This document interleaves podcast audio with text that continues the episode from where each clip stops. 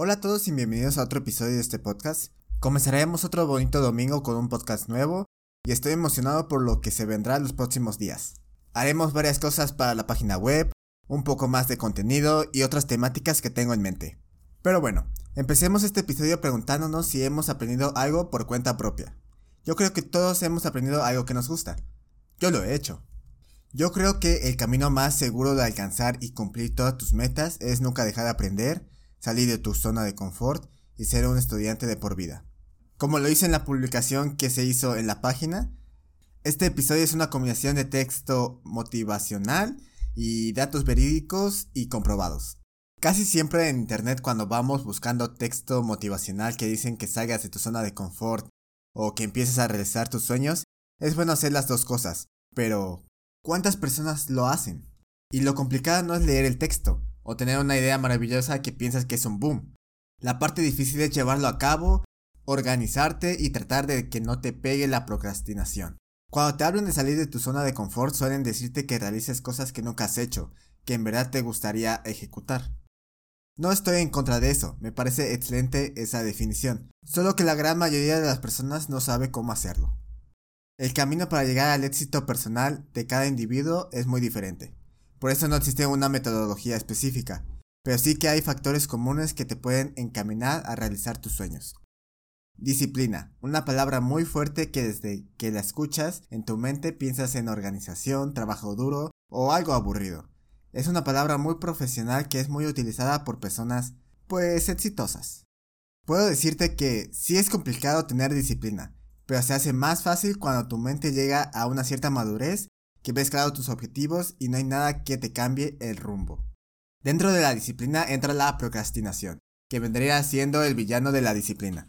Procrastinar le pasa a todo el mundo, hasta el millonario de una gran empresa, hasta la persona de bajos recursos. Admito que yo también he caído. Una recomendación muy sencilla que tiene buenos resultados es anotar en una lista todos tus pendientes y organizarlos por horas.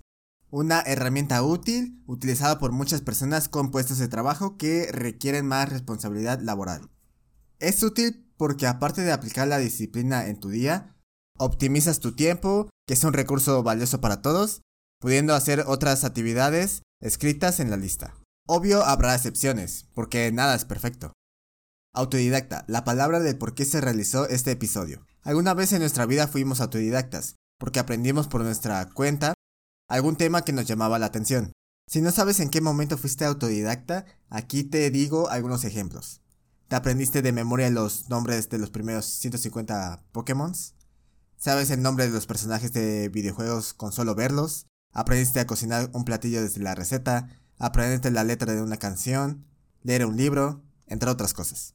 Hay una infinidad de ejemplos.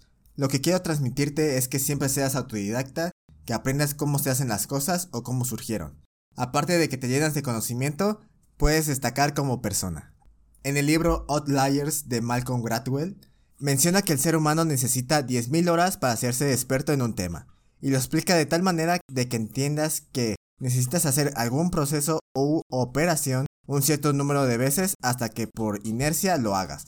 Pero no es del todo correcto, porque estudios realizados que presenta Freddy Vega de Platzi en un video es que no todas las personas les toma 10.000 horas para aprender un tema hasta hacerse expertos. Por ejemplo, una persona le puede tomar un mes en aprender a programar un nuevo lenguaje de programación y a otros 3 meses o más.